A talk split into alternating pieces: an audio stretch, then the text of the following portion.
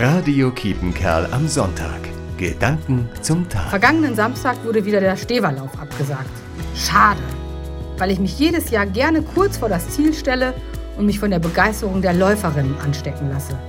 Auch wenn es dieses Jahr kein Zieleinlauf gab, habe ich mir vorgenommen, wieder mit dem Laufen zu beginnen. Mir ist klar, dass ich jetzt nicht von 0 auf 42 Kilometer starte. Mein Vorsatz ist lediglich, zu Silvester, und das ist in sechs Wochen, den Silvesterlauf in Münster mitzulaufen.